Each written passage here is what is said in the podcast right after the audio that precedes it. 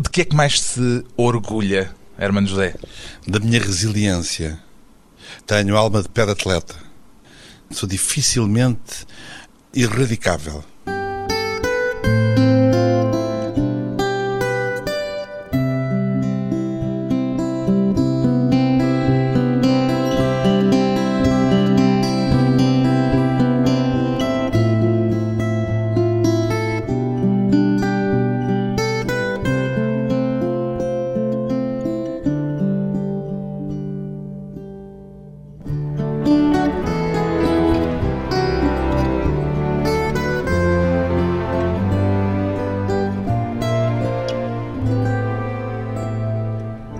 José, 57 anos, humorista. É hoje mais fácil ou mais difícil fazer humor por comparação com o período em que começou, no princípio dos anos 80, pelo período em que se tornou famoso, melhor dizendo, Sim. Hermano José? Não, a comparação é estranhíssima. É como. Eh, essa pergunta soou-me ao seguinte: é mais fácil hoje em dia comer ananás ou nos anos 80 batido de morango? porque o humor tal e qual nós o entendíamos nos anos 80 não se faz mais. Ou a televisão, a comunicação tal e qual nós apanhámos naquela época deixou de existir. Hoje em dia o que se faz são ir lançando uns soundbites para o ar, ir sobrevivendo no meio de uma enxurrada de informações e gerindo o melhor que se pode a nossa visibilidade e, portanto, todo aquele lado artesanal romântico, lutador, que eu tive a felicidade de apanhar, já não existe. Pelo tom da resposta, parece-me que preferia o outro modo de fazer. Preferia, sobretudo, porque tinha menos idade. Ou seja, eu não acho que tenha piada estar a 3 anos de fazer 60. Nem ter perdido uma faculdade que tinha maravilhosa, que era ver bem. Eu via maravilhosamente. Já usa aqueles óculos de ler? Já, e neste momento olho para ti e pareces um bocadinho de um quadro do Hogan. Estás, mesmo a esta distância, estás blurred. Podia ser um pintor pior. Pois podia, este não é nada mau. Mas devo dizer que é uma coisa que me entristece essa perda de faculdade. Ganhei outras. Uhum. Estou com a voz melhor do que nunca, deixei de fumar há 10 anos. Estou com a voz maravilhosa, faço espetáculos de duas horas e fico com a voz na mesma. E ganhei uma cultura que não tinha. Eu era relativamente superficial e por vezes quase acéfalo e hoje em dia tornei-me uma pessoa densa. Esta pergunta inicial era para tentar perceber se, do ponto de vista de quem consegue avaliar o sentido do humor dos portugueses, porque trabalha com esse material, se se pode dizer que o sentido do humor mudou de alguma forma? Nesse aspecto, sim. Nesse aspecto, devo dizer, como dizia uma empregada minha, não tem comparência. Especializada em neologismos. A ela lhe devo uma linda expressão que é uma véspera, que é uma mistura de véspera com néspera. Bom, vai buscar muitas vezes expressões dessas. Fascina-me. Cheguei a fazer uma cantiga com palavras do Joaquim Monchique malditas. Um dia ele estava ao telefone e diz: Avô, não estou a ouvir. E também não sabe dizer aeroporto, diz aeroporto Porto, em Lisbon E eu fiz uma cantiga que era Avô, não estou a ver, sou Porto Ordonão, vou para o aeroporto. Mas voltando atrás, eh, hoje em dia as pessoas riem de uma maneira muito diferente, sobretudo as novas gerações. Mais à vontade? Ah, sim, mais informadas. As pessoas só riem daquilo que conhecem e nos anos 70 ninguém conhecia coisa nenhuma. Era indigente fazer espetáculos na província. Tinha de ser tudo piadas below the belt. Hoje em dia já me dou a luz de fazer um espetáculo de província de quase duas horas. Sem sexo? Quase quase sem sexo. Falando de banalidades, de brincadeiras e com uma outra picardia pelo meio. Porquê é que o sexo é assim tão estimulante? Bem, ok. não, a pergunta não é nesse âmbito, é porquê é que é tão estimulante em termos humorísticos? Por não sei, apela ao mais primário dos nossos instintos, não é? É uma coisa que está sempre presente e é talvez a única coisa que é completamente transversal a todas as classes sociais. Hum porque se eu fizer uma piada sobre restaurantes e sobre a consistência do risoto, duvido que alguns em Safins do Douro eles percebam uma piada, não é? Mas se eu falar no homem que chega à casa e vê a mulher na cama com outro, lhe dá um tiro e ela diz: Tu tens um fatiozinho, qualquer dia não tens amigos. Toda a gente ri. que papel é que atribui a si próprio nessa mudança de um palavrão, de paradigma Sim. no humor em Portugal? O meu papel foi um bocadinho batuteiro, porque eu, como era viciado em Monty Python e humor inglês, limitei-me a, a importar tenho uma espécie de um Não se limitou, quer dizer, foi mais do que isso, porque não era exatamente uma tradução do Monty bem, Python. Não era bem, mas era bastante. Portanto, digamos que tinha o franchise daquele tipo de humor em Portugal durante uns tempos. Contra o humor tipo revista, que era aquele que prevalecia. Sim, que era uma coisa ingramável. Eu lembro-me de uma. A minha querida Ivana Silva, de quem eu gostava muito, tinha uma técnica que me matava, que era quando no final das frases rir para as pessoas rirem com ela. Então isso é o princípio das sitcoms que têm a máquina dos risos também, não é? Depende, se for a sitcom americana, ela tem público ao vivo a assistir e a rir mesmo. Se for a portuguesa, é tudo mentira. Obviamente, tem umas senhoras que ganham conta 500 e que fazem. e que batem palmas. Ouvir rir os outros faz-nos rir. Faz imenso. Daí eu, eu, eu, eu reapaixonei pelo espetáculo ao vivo não é? e reencontrei a minha alma artística agora junto de todas as plateias em Portugal e na diáspora e ter as pessoas a chorar, a rir de coisas que nos passam pela cabeça. No momento é quase orgástico. Melhor do que ver uh, os índices de um programa de televisão a subir em flecha. Esse prazer eu nunca tive. Repara, o meu programa de maior sucesso, que era o Herman Enciclopédia, perdia na SIC contra tudo, até chegou a perder contra um concurso, uma passagem deles de cães patrocinada pela Whiskas. Portanto, o barómetro são mesmo as pessoas. É andar na rua. Hoje fui de manhã à rádio e estava um grupo de miúdos, miúdos mesmo, 14, 15, 16 à porta da rádio, vieram ter comigo, a dizer que eram meus fãs, sabiam coisas de cor. Um tem uma coleção de coisas no YouTube, o outro comprou agora o tal canal em DVD. Isso é que me empolga. O Herman, nesses espetáculos de norte a sul, encontra diferenças regionais no riso e no modo como as pessoas encaram o sentido do humor? Cada vez menos, é engraçado. Há sítios onde as pessoas são onde o povo é mais aberto. É? No Norte, obviamente, no Porto, sobretudo no Porto. Escangalham-se mais a rir. Com... Então vão para ali para gostar, são abertos. Parece que lhes diz respeito a eles próprios, parece que são coprodutores de espetáculo. É uma honrosa exceção. Dir-se-ia que se ri com um bocadinho mais de alma a norte. Mas cada vez as diferenças estão mais batidas. Nas novas gerações, então, não há já diferenças. Seja numa pequena ilha dos Açores, seja num espetáculo no centro de Lisboa, pessoal novo, veste-se, ri e comporta-se da mesma maneira. Improvisa muito em palco ou os seus guiões são seguidos à risca? Não, eu tenho 6, 7, 8 horas de repertório, dos quais só escolho duas para esse espetáculo específico. Escolhe no momento? No momento, no momento. E na altura... Em palco? Em palco. E na altura surgem-me coisas, algumas delas que me dão depois muita vontade de rir. Umas guardo-as e vou assim construindo o texto, outras infelizmente perco-as e nunca mais me lembro delas. Já teve dissabores em palco? Há muitos anos só. Lembro que o maior dissabor que tive foi estar a atuar na festa da UGT no Porto e entre uma manifestação da Intersindical e houve tiros e tudo. Tiros? Tiros. Aí não foi nada agradável. Ninguém foi atingido? Não sei se não foi, na altura foi uma grande bronca. E havia um camarada comunista que me dizia: Irmão José, pá, sai daqui, caraca, tu não precisas destes fascistas para nada. Sendo que os fascistas eram malta do PS e da UGT. Como as coisas mudaram. E dissabores de haver aquele momento de constrangimento em que o público não ri no tempo, no timing da piada? Tive um dissabor também. Ultimamente não tenho tido, devo dizer, mas tenho um grande dissabor nos anos 80, que é chegar a uma empresa e começar a dizer piadas e ninguém rir. E eu estar quase, quase a ser indelicado, mas optei por não ser.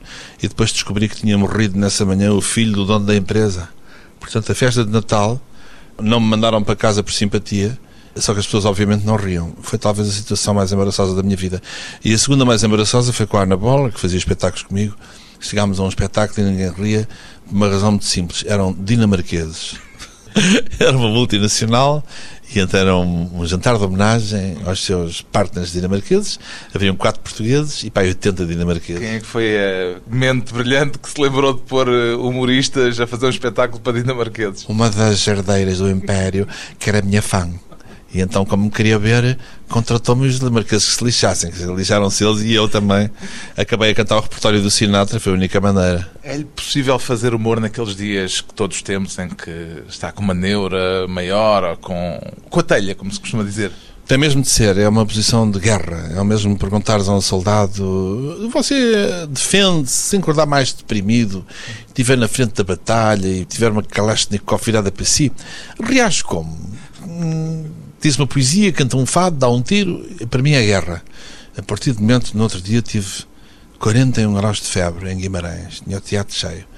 E eu devo dizer que, antes de entrar em palco, estava deitado no chão, atrás da cortina, porque cada minuto que eu tivesse deitado, recuperava alguma energia para depois ir para palco fazer o mais penoso dos meus espetáculos. Durou uma hora e dezoito em que eu quase não me conseguia ter em pé. Isso foi talvez o momento em que eu mais sofri de todos, mas o espetáculo deu-se e fez-se. E quem me ouve não percebe que eu estou doente. Tem alguma algum ritual antes de subir ao palco? O único, que é não jantar. Porque se. Faz-se melhor humor com o estômago vazio? Não, se eu comer, estou perdido. Porque toda a minha inteligência se esvai na digestão. Eu fico completamente tolhido. Eu fico com uma ausência de raciocínio impressionante. Há uma coisa que os ingleses, uma palavra inglesa ótima, que é wittiness. Wittiness, sharpness, desaparece. Fica um calhau. Fica um texto do Camilo de Oliveira. Imagino que depois o espetáculo se banqueteia. Que é um drama. Porque eu estou agora mais gordo, porquê? Porque acaba o espetáculo, corre bem, tenho tido uma taxa de agrado de 100%, devo dizer com muito orgulho. E como é que eu me vim, como é que eu me moro, comendo a seguir. Haverá prazer maior do que depois de um espetáculo chegar a um bonito quarto de hotel e mandar vir pelo room service uma catrafada de sandwich club ou um gigantesco spaghetti bolognese. Ou enfim. Com uns bons vinhos. Exato mas por acaso sou pouco vinícola mas mas sim porque não? E é mais o quê? Mais ginícola? Eh, sou mais champanícola. Como nesses sítios há pouco acabo por ser cervejólico. Ou então vinho verdícola. O vinho tinto não me causa grandes sensações infelizmente. Com muita pena minha deve ser é capaz de eleger um momento especialmente gratificante dentre todos os muitos que viveu em palco até hoje? Em palco, atuando, é difícil escolher um momento especial. Não atuando, há um momento que eu adorei que foi quando recebi a minha comenda pelas mãos do Mário Soares, no palco do São Carlos. Eu sou comendador, não é só o João Berardo e o Nabeiro. Foi mágico, porque lá estava eu com o meu blazer e lá vou. Formoso e seguro receber a minha comenda de Ordem de Mérito, ainda com o Cadrial Patriarca António Ribeiro, Cavaco Silva, Primeiro-Ministro, disfarçando uma certa angústia de ver aquela pessoa de quem ele não tinha especial carinho receber uma comenda das mãos de Henriquete Mário Soares, que continua a ser para mim um, um ícone. Já usou alguma vez a comenda em Já naquelas recepções, eh, aquelas recepções supostamente eh, importantes e tal, mas não tenho grande paixão. Apanho aquela coisinha redonda, mas não prefiro tê-la ali pendurada na, na sala a fazer vista. Uma medalhinha que dá prazer. Depois de uma breve pausa, voltamos com o comendador Hermano José e a senhora Merkel.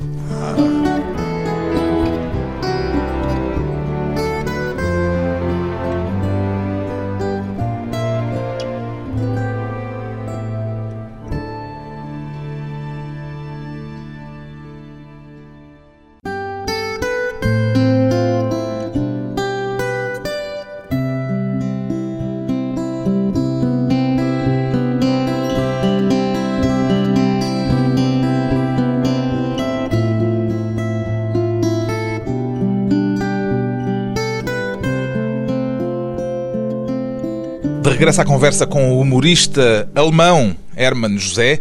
O facto de ter nacionalidade alemã já lhe foi especialmente útil em alguma circunstância, Hermann José? Foi ao princípio, foi graças a ela que eu não fui uh, incorporado. Incorporado uh, em 73, preferencialmente para a Guiné. E foi por isso, aliás, que escolheu ficar com a nacionalidade alemã, porque lhe foi dado uma espécie de ultimato. Sim, e então lembro-me do inspetor da PID me dizer: vai ter de optar, ou entre servir a pátria ou ter de sair dela. E então eu teria de sair de Portugal. Deram-me três meses para eu sair de Portugal. Ia para Munique estudar uh, cinema e televisão. Só que, entretanto, deu-se 25 de Abril, portanto, não precisei de sair. E depois disso, aquele passaporte com águia, é uma águia, não é? Uma águia, uma águia eu, imponente. Imponente que eu usei ao peito na escola alemã, na minha farda da escola. Não é? Essa águia alguma vez lhe deu jeito em alguma circunstância? Não, não, não. Acho só que tem ali um poderio enorme e tal. Não tem sequer dupla nacionalidade? Era para ter, e vou ter, porque não me é prático ser só alemão. Não faz sentido ser só alemão hoje em dia. Mas... Se calhar até faz, hoje em dia especialmente. Pois não sei. Durante uns tempos fez, porque eu lembro quando ia para a imigração nos anos 80, eu passava sempre nos países onde chegávamos e os desgraçados dos portugueses iam para uma sala ao lado de ser revistados. Isto era sistemático. Às vezes até era ridículo, porque eu era uma figura menor numa comitiva e a figura menor passava com o guarda a dizer bem-vindo a não sei onde. E eu passava e ficava numa sala à espera dos portugueses que estavam a acabar de ser revistados para ver se não iam para lá com chouriças e couves. e portanto essa imagem ficou um bocadinho. Depois houve uma fase em que eu tive muito orgulho em ser alemão, não é? Numa fase em que eu percebi que a justiça portuguesa tinha chegado a um zénite de disfunção que eu não imaginava na pior das ficções. Está a referir-se ao processo Casa Pia? Eu nem consigo dizer a própria essa palavra. É isso é a minha idade. Quando me perguntam que idade é que tem, tenho 55. Sete. E quando falam no processo também a casa, não consigo dizer. Mas foi realmente inacreditável o que se passou. É? Fiquei absolutamente estupefacto. E, e nessa altura sentiu-se mais alemão ah, completamente alemão. E fui fazer a minha festa de anos a Paris ao Ritz com os meus amigos, uma coisa chiquíssima. E fiz lá os meus 50 anos no restaurante Espadon, e, portanto, nessa fase senti-me mais alemão do que nunca. Hum. Pronto, depois as coisas foram andando, foram passando e... E, porquê claro, não é prático ser só alemão, como dizia há pouco? É porque, olha, não posso ter bilhete de identidade, que é uma tristeza, não é? Tenho um papel miserável... Que Agora já nem é bilhete de identidade, é cartão de cidadão. Pois, adorava ter um, não, não tenho direito. Tenho uma autorização de residência tristíssima. E é preciso renová-la? É, e tenho de ir lá para a bicha, juntamente com os meus camaradas cidadãos cabo-verdianos, guineenses, isso tudo, sou... Enfim... Tem de ir regularmente ao Serviço de Estrangeiros e Fronteiras? Renovar o, a autorização de residência? Sim, pagar lá uma quantia. e portanto, isso confesso que já me vai. Não vai, manda. Não, não, tenho de lá ir depois. As pessoas são amorosas para mim, os funcionários e tal, e preservam-me e tudo isso. Mas lá vou eu assinar o papelinho. Quando é que terá dupla nacionalidade? Eu, já, eu gostava de já ter tratado disso, só que eu tenho tratado tanta coisa na minha vida que as coisas afunilam, não é? A minha vida é um gigantesco, é um mundo de coisas e depois o funil é muito estreitinho cá em baixo, só pingam três ou quatro de vez em quando. E essa está na lista de espera, juntamente com tantas outras coisas que eu tenho de fazer. Pintar o muro, os portões de azeitão, tenho de comprar uma prensa para as cabeças dos mariscos, para fazer molhos. Andei à procura desesperadamente, as que são todas caríssimas. Havia uma da Cristóforo lindíssima, que custava 3 mil euros. Isto é que são os verdadeiros problemas. É com isso que se debate o seu dia a dia. Sim, esses são os meus verdadeiros problemas. Hum. Alguma vez se arrependeu de ter feito essa escolha em 73 não. e de ter ficado alemão em vez de ter ficado português? Não, não, arrependi-me de outras coisas, dessas não. Tudo que seja assim, coisas lógicas, que a vida se encarrega de nos preparar, acho tudo normal. O que eu me arrependo, sim, foi de algumas atitudes que eu próprio tomei ao longo da vida, que tiveram custos violentíssimos, como tornar-me sócio de um restaurante que me provocou danos irreparáveis financeiros, ou ter contratado um tipo que me fez um desfalco de 1,2 milhões de euros. Portanto, há assim momentos que se eu pudesse voltar atrás, excluía da minha vida. Agora tudo o resto é ensopiado e todas as coisas estão ligadas umas às outras. Onde é que estava no 25 de Abril, para citar uma das suas personagens? A acordar para ir para a escola alemã para o exame de matemática, para o qual eu não estava especialmente preparado, portanto foi uma dupla alegria. Não chegou a haver exame de matemática? Chegou mais tarde, mas tive depois tempo de me preparar. Portanto, acabei por ter uma nota. Era naquela altura em que os acontecimentos portugueses ainda conseguiam alterar o cotidiano dos alemães, nem que fosse na escola Conseguiam alemã. Só por causa dos transportes. Se a gente tivesse maneira de chegar lá, aquilo continuaria impassível. Sim. Isso é uma coisa que eu sempre gostei imenso na organização mental alemã. Depois outras coisas que eu detesto, não é? Hum. E contra as quais sempre combati. O que é que não é alemão em si? A capacidade de improvisar o alemão tem essa parte do cérebro está pouco desenvolvida, o improviso, não é? Apesar de haver bons músicos de jazz alemães, mas todos eles com sangue cruzado. Eu acho que não estou a ver nenhum bávaro típico fazer um improviso de jazz, é impossível, só se aprender de cor. Como sabe, os portugueses gostam muito de tentar perceber o que é que os estrangeiros pensam deles Sim. e, portanto, não vou deixar passar esta oportunidade, tendo à frente um cidadão alemão, para lhe perguntar se também acha que os portugueses são todos uns madraços e que têm feriados a mais e esse tipo de coisas. Pois, a expressão os portugueses, o que é que achas dos portugueses? Faz-me lembrar quando perguntam o que é que achas da América. Eu tenho de perguntar qual delas. de Hawaii, a de Nova York, a do Michigan, a de Branson, a de Arkansas, a de Miami. Qual América? São todas diferentes e todas elas têm a sua coloratura. E o português é igual. Qual português? O português competente que eu conheço à frente da consultadoria de Toronto, que me patrocinou um espetáculo que eu fiz no Centro de Artes, que é um tipo competente, honesto, pontual e respeitado ao mais alto nível naquela comunidade, ou o português malandré que está na repartição pública a ver se sacam os dinheiros para te ajudar a fazer qualquer coisa, ou o português venal que está na magistratura para te lixar, ou português honesto que está na política a defender o seu país. Em qual é que estará a pensar a senhora Merkel ou aquele comissário europeu alemão Sim. que quer as bandeiras a meia haste dos países com uma dívida excessiva? Sim, isso é diferente, porque aí está-se a pensar no, no coletivo. O coletivo. As pessoas, quando se juntam em certos ambientes, modificam-se, não é? E, portanto, eu lembro do meu pai, que era o, o homem mais pragmático, mais frio que eu conheço, havia duas alturas em que ele ficava irreconhecível e que eu dizia: Este não é o meu pai. Este não é o pai que eu escolhi para mim. Quando via o Sporting, ficava completamente atrasado mental, a carótida quase que rebentava e dizia palavras vernáculas, chamava coisas ao árbitro, palavras que eu nunca tinha ouvido quanto mais da boca daquele homem. É por isso que o futebol nunca lhe interessou especialmente? Pode ser uma das causas, sim, porque era responsável por transformar o meu pai no abominável Homem das Neves. E a outra? No abominável Homem das Neves de Souza.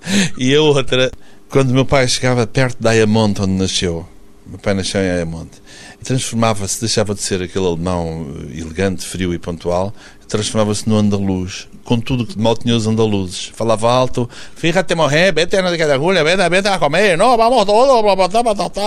E ficava indisciplinado, começava-se a vestir mal, punha uns calções muito pindéricos e ficava outro pai que eu não conhecia. Ou seja, as pessoas, o sítio, os grupos, os contextos modificam-nas. E tu pegas no tipo de Toronto chiquíssimo e pegas no subdiretor do Hotel Ritz de Paris, que também é português, e vais ali buscar outro tipo à Suécia, o que está a dirigir o banco agora, quase. Pegas neles todos, metes-te numa patuscada a comer caracóis no Montijo. E salta ao português. Sim, no Montijo fica tudo igual. Hum. E, portanto, é, de, é, é disso que a Merkel tem medo. Merkel... É dessa osmose, desse fenómeno. E ela tem razão para ter medo? Olha, eu tenho mais medo dela, porque eu nunca confiei em pessoas vindas da Alemanha de Leste. É? Eu acho que uma pessoa que nasce naquele sistema, naquela DDR fatal que eu conheci, não pode ser uma pessoa equilibrada aquele país entalado entre a pujante Alemanha Federal e o Bloco de Leste, criou ali umas, umas pessoas que têm que vai levar umas gerações a normalizarem. E ela ainda tem aquele ar meio alucinado, conforme dizem na Alemanha, da Ostie. Já pôs em prática o seu plano de austeridade, Hermano José? Já, já, mas muito antes deste, porque herdando um desfalque dessa quantia que eu te contei, mais os buracos financeiros gigantescos dos restaurantes, mais o layoff rápido da SIC sem aviso. Eu a tive... crise chegou muito mais cedo ao Hermano José do que a Portugal. O meu plano de reestruturação estava feito, despedi as pessoas que tive de despedir, todas com as suas compensações monetárias, saiu tudo feliz da vida. Também achou necessário cortar nas gorduras? Tive mesmo de cortar, não é? Eu cheguei a ter 70 e não sei quantos empregados. Praticamente já só trabalhava para pagar ordenados. Como é que vê este clima social em que todos os dias ouvimos falar de crise? Vejo terrível. Eu acho que, parafraseando Manela Ferreira Leite, precisávamos de ter uma ditadura durante uns tempos. Eu sei que isto soa estranhíssimo, mas a democracia encerra em si próprio a sua própria desgraça, porque tu só ganhas eleições se fores simpático, se fores bonzinho. Se és bonzinho abrindo buracos para fingir que está tudo bem. E, portanto, não tens nunca um período de nojo para reestruturar o que está mal no Estado. Eh, portanto, para é mim... de alguém que tenha capacidade não para é, cortar... Também que é impossível, quer dizer, o ideal seria uma... Eu queria perceber era se essa frase... Sim. Uma ditadura de um ditador infinitamente bom. Uma teocracia de um Deus infinitamente bom, com poderes milagrosos, podia ser eu, que tomasse, que tomasse umas decisões completamente decisivas na sociedade portuguesa. Um Havia déspota iluminado. Um déspota iluminado que chegasse, por exemplo, à malta das, das... Não é possível um país sobreviver com dois terços da riqueza fabricada por pessoas que estão à frente de um computador. Não é possível. Portanto, ou, ou há coragem de chegar ali e dizer assim, meus amigos, foi um prazer ter-vos aqui no país a ganharem o que ganharam, foi muito agradável. A partir de hoje vamos todos fingir que estamos na Suécia. E, portanto, as vossas transações financeiras vão passar a ser taxadas a 60%, 70%, 80% em alguns casos. E o dinheiro da especulação financeira vai servir para financiar a crise e para continuar a manter vivos os postos de trabalho. E fazendo uma coisa que nós não temos em Portugal, que é a discriminação positiva. Quem trabalha muito bem é protegido e é apoiado. Também os empresários. Um rico tipo Belmiro que cria 14 mil empregos não pode ser olhado com o mesmo olhar de um rico que tem dinheiro na Suíça e nas offshores das Ilhas Cayman tem uma secretária e um piloto do seu avião privado. Onde é que não está o seu? Ser. Eu, neste momento, neste momento, estou pouco acima da indigência, devo dizer, portanto, estou muito à vontade para falar disso. E, portanto, tem de ser um Estado com a coragem de fazer essa discriminação positiva. Uma possível saída para a crise depois de mais um curto intervalo. Vamos regressar com Hermano José e o álbum de memórias do humorista.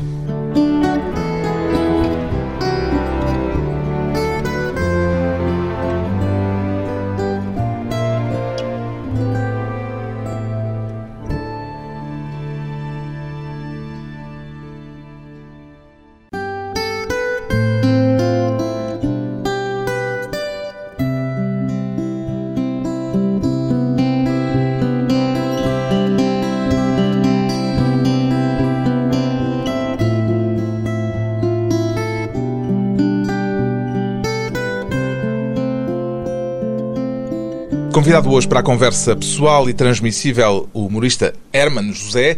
Tem saudades de algum momento em particular da sua carreira, Hermano José?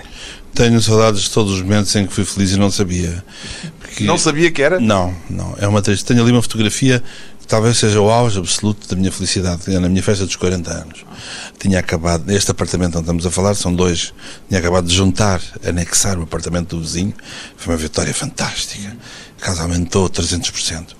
E fiz aqui, ainda não tinha, nesta mesma sala, não tinha ainda mobílias, pus mesas de 10. Nesta mesa onde estamos estava sentado o Paulo Simão, José Eduardo Muniz, Manuela Moura Guedes, Kiki Espírito Santo, João Deus Pinheiro, a mulher, ali mais à frente Paulo Portas e Santana Lopes. Era só Society. Só Society. Na minha mesa, à minha direita, estava a Amália. Hoje poderia fazer uma festa dessas? Claro que sim.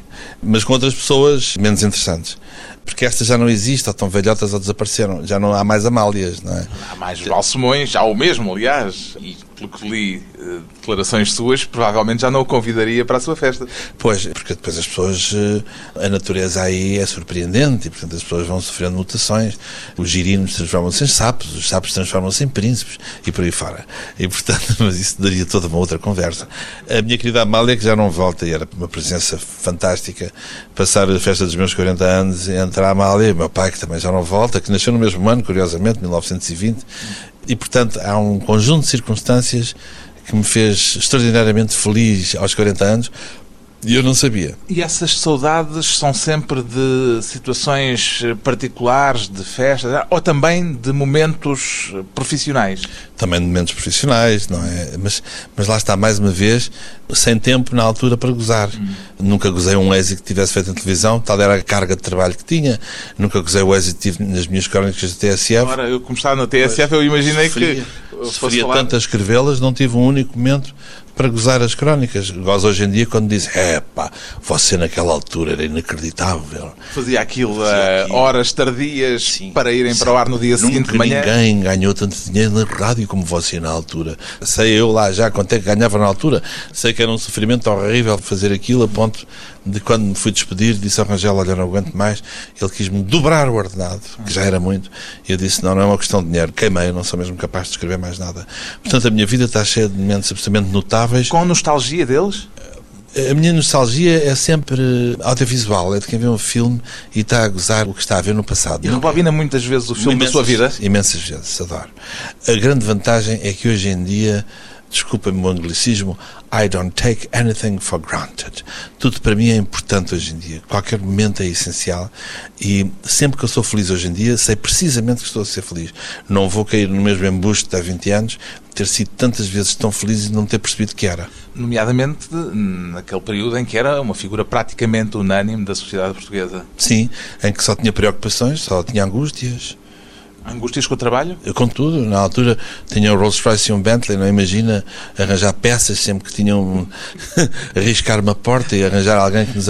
Um dia mandaram-me de um prédio uma maçã para a porta-bagagens do Bentley, ficou uma moça e eu fiquei tão triste com com o estado em que ficou o porta-bagagens, manda vir um de Londres. Nunca precisou de fazer psicanálise ou coisas dessas? Uh, quase que precisei, porque estes eram problemas gravíssimos. As bombas das sanitas dos barcos. Um dia estou com visitas ao Largo de Formentera e há uma bomba que se avaria e fica com o barco a cheirar a caca. E, portanto, as minhas visitas tiveram de vir todas dormir cá para fora, porque basicamente o meu barco se transformou num balde de merda. Isso sim eram os, os verdadeiros problemas. Em que momento é que sentiu que essa unanimidade se começou a perder de algum modo? Curiosamente, eu nunca senti uh, unanimidade, porque eu estava sempre tão atento aos anticorpos e às más críticas, que na altura havia ali quase como as coisas estavam descentradas. Dás tanta importância às críticas negativas que sinto-me hoje em dia mais unânime do que naquela altura. Isso é curioso. Mas hoje, olhando para trás, percebe que houve de facto um período de unanimidade. Sim, é, hoje há esta. Deste ponto de vista, claro que sim.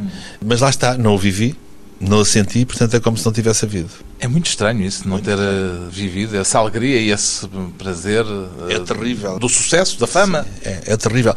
Por isso é que eu digo muitas vezes à, à malta nova: é pá, relax and enjoy, sabes? Eh, parem para ver as coisas boas que estão a acontecer. A Pilar Del Rio, no outro dia, recebia no meu programa e ela, a coisa que ela mais odeia são jovens preguiçosos e deprimidos. Mas, claro, ser jovem é ter o máximo de riqueza que se pode ter, não é? É ter o futuro pela frente para a gente moldar a seu belo prazer o pobre do Saramago, com 84, 85 anos, nas várias conferências que fazia, dizia: Mas o que é que lhe falta? Tem, tem tudo, tem o Prémio Nobel, tem dinheiro, tem uma mulher que o adora, tem prestígio mundial, o que é que lhe falta? E ele respondia: Tempo. E realmente essa sim é a grande riqueza. O Herman já, já começa a sentir de vez em quando Não, esse ainda, espectro da falta de tempo? Estou a gozar porque ainda o tenho. Olho para a frente, ainda tenho tempo. Mais uma vez, citando Saramago, ele diz que ser velho porventura é ter a percepção que o final de cada dia é uma perda irreparável. Eu ainda não estou nessa fase. O que eu quero é que cada dia meu seja uma obra de arte para o poder emoldurar e ficar perfeito. E tenho conseguido isso quase todos os meus dias hoje em dia são obras de arte. O humor tem prazo de validade, Hermano José? Tem, quando é mau, tem. Quando é bom, ele vai por aí afora, não é? Hoje em dia, ver o António Silva ou o Vasco Santana representar no seu auge é intemporal, como é intemporal ver os tempos do Charlie Chaplin, como é intemporal ver uh, o stand-up comedy de uma Phyllis Diller, que é uma tipa quase desconhecida, mas que começou a stand-up na América, como é intemporal ver uma boa entrevista de Johnny Carson. Eu acho que tudo o que é bom, tudo o que tem qualidade, perdura. As coisas fraquinhas vão ficando pelo caminho. Qual foi o seu maior desgosto na televisão? O meu maior desgosto na televisão foi ter perdido. Eu fui para a SIC puxado, levado pelo arrebatamento do Emílio Rangel e, portanto, nós precisamos de ser amados para funcionar, não é? Depois o Emílio saiu e eu continuei, esse amor continuou, via Manel da Fonseca. E, de repente, foram-se todos embora e eu fiquei tipo elefante branco num reino que só me via como empecilho. Essa travessia no deserto foi crudelíssima, não a desejo nem uma melhor inimigo. Alguma vez se sentiu abandonado ou maltratado pelo público? Não, isso não pelo público nunca. Nem quando via cair uh, os índices de audiência? Não. O público manteve sempre, houve sempre muita gente a gostar de mim, isso é muito curioso. Era lembrado lá recorrentemente da minha importância a ponto de pôr a minha fotografia entre os contentores de lixo e as casas de banho. Por maldade? Uh, por revanche. Chegou a nossa altura de, de nos vingarmos deste pequeno Gaddafi que esteve aqui não sei quantos meses a ganhar mais de 100 mil euros por mês. Sentiu-se olhado como sim, o sim. Gaddafi da SIC? Sim. E quando finalmente correram foi um respirar fundo de uma alegria. E ainda hoje sou olhado com uma certa animosidade para algumas figuras, algumas supostas vedetas da SIC, algumas da informação, que olham para mim com um indisfarçável uh, ódio. Está satisfeito agora na RTP? Estou satisfeitíssimo. Agora estou É a favor estou... ou contra a privatização da televisão pública? Obviamente contra, mas a favor de contenção de despesas. Acho que quem quer estar na coisa pública não pode receber fortunas. Quem quer estar na coisa pública tem que estar por convicção e a fazer bem e a seguir um conjunto de regras. Quem quiser ganhar dinheiro vai para as privadas apresentar concursos de gordos. Está satisfeito na RTP? Não se zanga quando lê a sinopse do Humor de Perdição na RTP Memória? Nada, não, não me zango, não. Diz, o Humor de Perdição é uma das melhores séries dos tempos áureos de Hermano José. Isto parece querer dizer que os seus tempos áureos já lá vão. Não, eh, não, eu vejo a coisa como nós podemos ter vários tempos áureos, não é? Eu posso estar a viver um neste momento e daqui a 10 anos há uma coletânea dos momentos do humor do Herman de 2011. Que e sente que está a viver um dos seus tempos áureos? Estou a caminho disso, sim a reconstruir-me e a caminho de uma situação diferente, porque nunca nenhum país vai voltar a parar por causa de um programa de televisão. Isso é época acabou. Nem Era canal único, não é? Sim.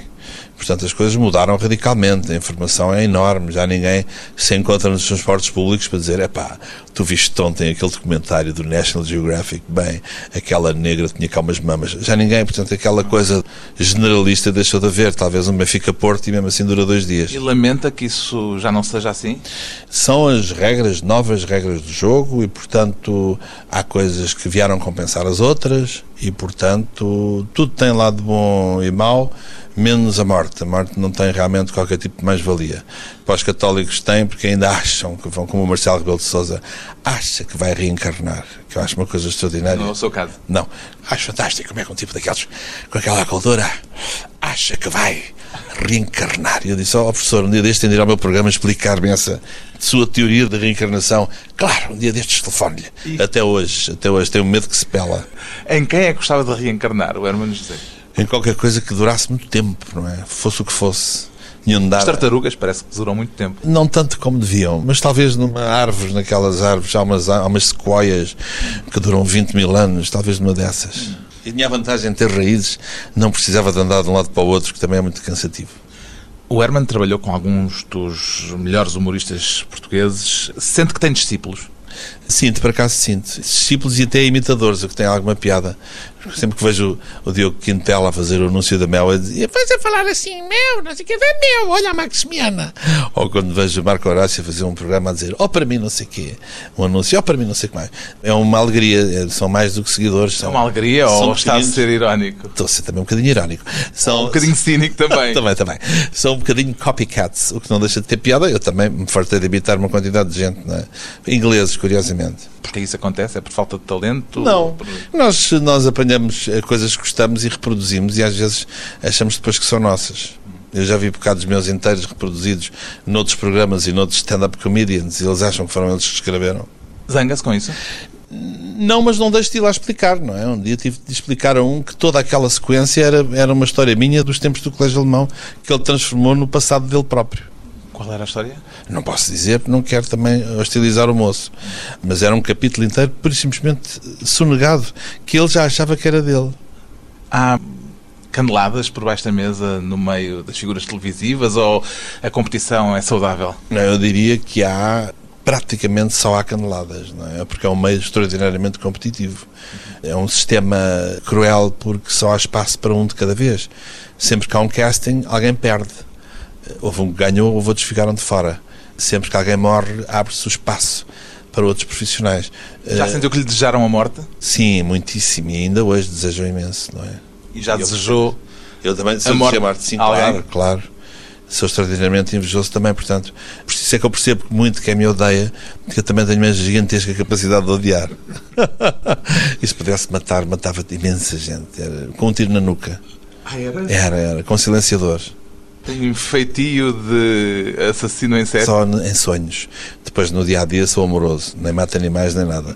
Mas nos sonhos, limpo uma quantidade deles. E é sempre na nuca com um silenciador. Pum! Sem sangue. Só, e as pessoas caem assim redondas no chão. Ficam limpinhas. Tem muitas mágoas?